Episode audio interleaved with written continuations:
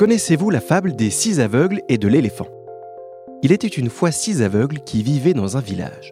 Depuis quelque temps, ils avaient entendu qu'un éléphant se trouvait dans les parages, mais aucun d'eux ne l'avait vu, et pour cause, ils étaient aveugles. Un jour, quelqu'un les informa que l'éléphant était entré dans le village. Alors les six aveugles s'approchèrent et tendirent leurs mains afin de découvrir l'animal. Le premier aveugle toucha la jambe de l'éléphant et affirma aux autres Un éléphant, c'est comme un arbre, c'est robuste et solide. Mais un deuxième aveugle qui, lui, saisissait la queue de l'animal, s'écria Ah non, non, non, pas du tout. L'éléphant, ça ressemble plutôt à, une corde. C'est épais, rugueux et c'est plein de poils.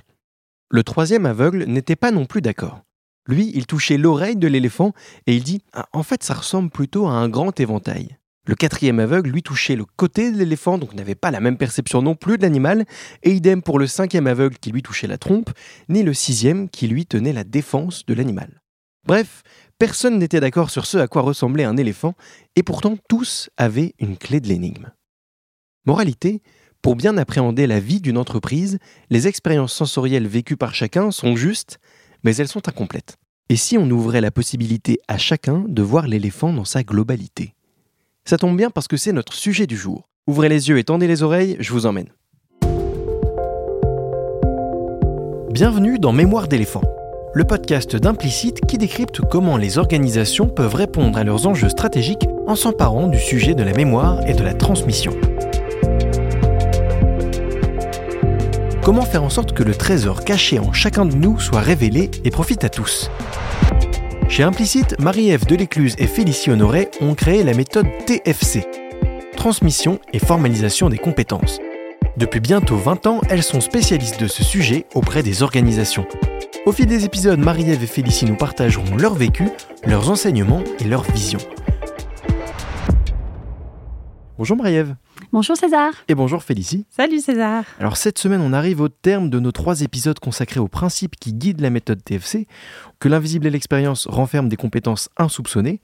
Et aujourd'hui, vous allez nous parler du dernier principe de cette méthode, à savoir comment transformer les compétences personnelles en atouts pour toute l'équipe, Félicie, en quelques mots, qu'est-ce que ça signifie ce principe? Ça signifie, César, que euh, imagine dans une euh, société ou à l'échelle de la société plus largement, on imagine que chaque expérience vécue par un individu, qu'elle soit agréable ou désagréable, puisse bénéficier au niveau des apprentissages au plus grand nombre. Hmm. Si toi, tu as rencontré dans ton travail des difficultés au moment de ta prise de poste, ou si toi, personnellement, tu as vécu des choses difficiles, tu as pu sortir de cette situation-là, tu t'es peut-être fait aider ou tu t'es dépatouillé et donc tu en es sorti grandi.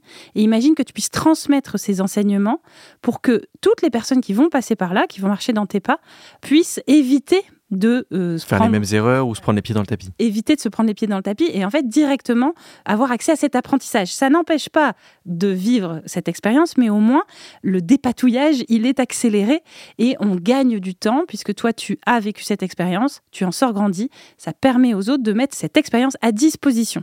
Au niveau d'une organisation, du coup, donc si on parle de la méthode TFC, le but on l'a bien compris avec les épisodes précédents, c'est de partir du ressenti, du vécu d'une personne pour se dire tiens, quels enseignements on en tire pour finalement que tout le monde puisse en bénéficier. C'est ça l'idée, euh, Marie-Ève. Mais au-delà du vécu, du ressenti, si on part de sa pratique de travail. De l'expérience. De l'expérience. Et là, on y ajoute du vécu, du ressenti.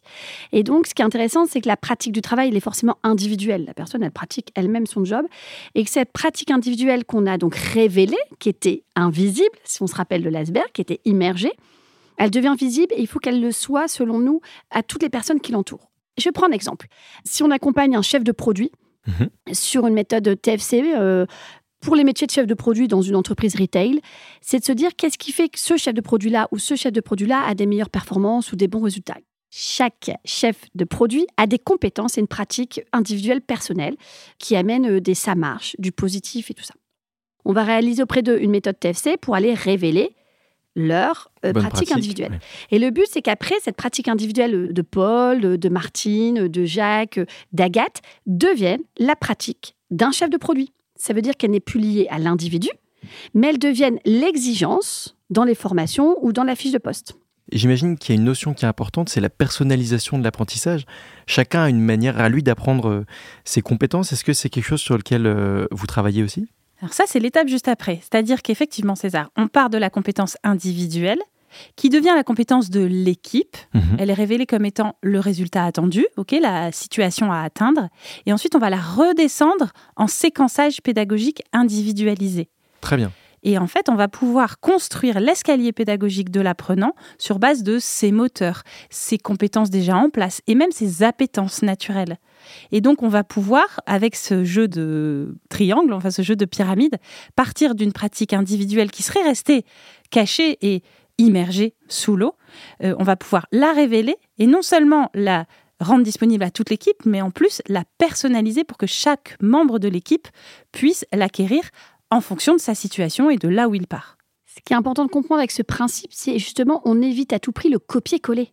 Hmm. Si nous sommes appelés pour la compétence d'Agathe, l'objectif n'est pas que tous les collègues fassent comme Agathe ou aient la compétence d'Agathe. Qu'ils soient conscients de voici comment Agathe s'y prend, et après chacun euh, peut s'en inspirer et se dire tiens, voilà moi ce que je peux y ajouter aussi. C'est exactement ça. C'est on prend le, le savoir et la compétence d'Agathe, on le rajoute dans son sac à dos et on se dit ah ça m'aide à construire une autre compétence.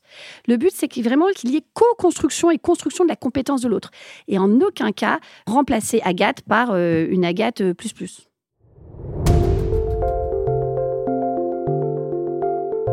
Félicie Marie-Ève, on a vu là le dernier des trois principes qui fondent la méthode TFC. Qu'est-ce qu'il faudrait retenir si on devait parler de la philosophie de la méthode TFC Ben, je pense que c'est ce qui a été dit et qui est vraiment important, c'est euh, donc cette notion de transmission. Mhm. Et également, peut-être qu'on l'a un peu moins dit parce que chez nous, elle est implicite d'ailleurs, c'est cette importance de sauvegarde. Transmettre son expérience, transmettre son vécu, transmettre sa pratique et aider à la sauvegarder. On utilise souvent le mot encapsuler. Ouais. Il y en a qui trouvent ça très joli, d'autres un peu moins, mais là je le dis parce que c'est celui qui me vient.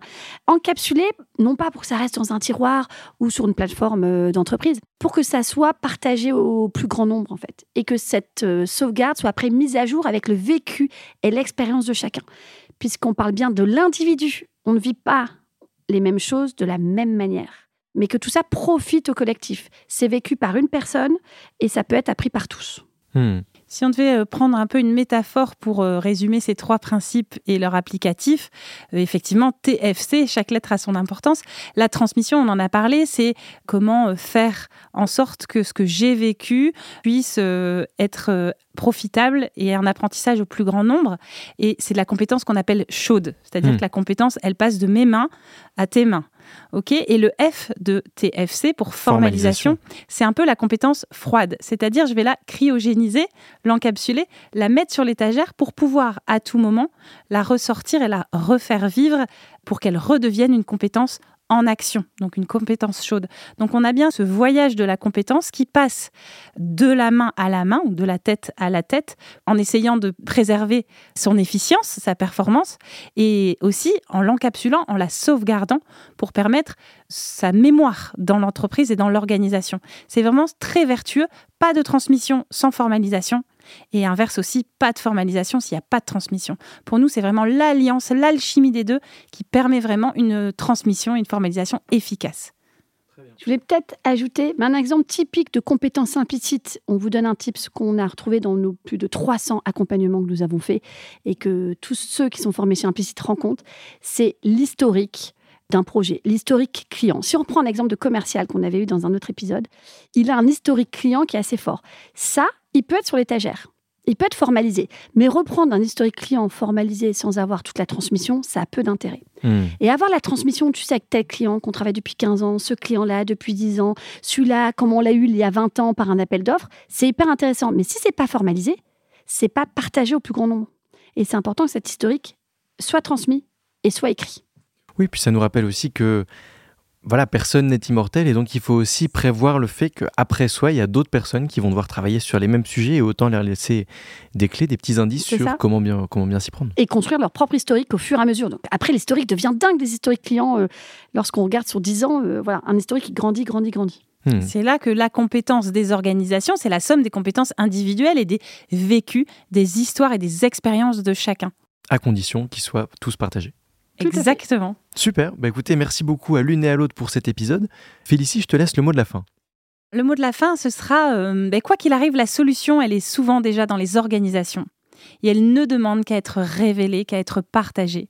On ne fait que rencontrer des personnes qui sont appétents de transmettre, qui sont désireux de faire monter en compétence les autres personnes. C'est souvent juste une réconciliation avec la transmission que l'on vient activer. Tout est là, les gens sont prêts, les compétences sont déjà en place et on vient juste allumer l'étincelle. Et c'est ça qui est assez magique. C'est super beau. Bah, merci à toutes les deux pour cet épisode. Quant à moi, je vous donne rendez-vous dans 15 jours pour le prochain épisode. On parlera de la différence entre transmission et formation, ces deux notions qui sont proches mais pas les mêmes. D'ici là, n'hésitez pas à nous retrouver sur le site www.implicite.academy, Y, et sur les réseaux sociaux. Bonne journée à vous et à bientôt.